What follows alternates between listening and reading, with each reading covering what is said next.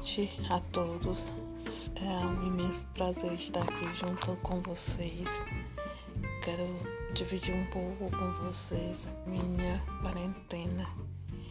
É um pouco constrangedor, pois não tenho o que falar, porque é só dormindo e comendo, dormindo e comendo.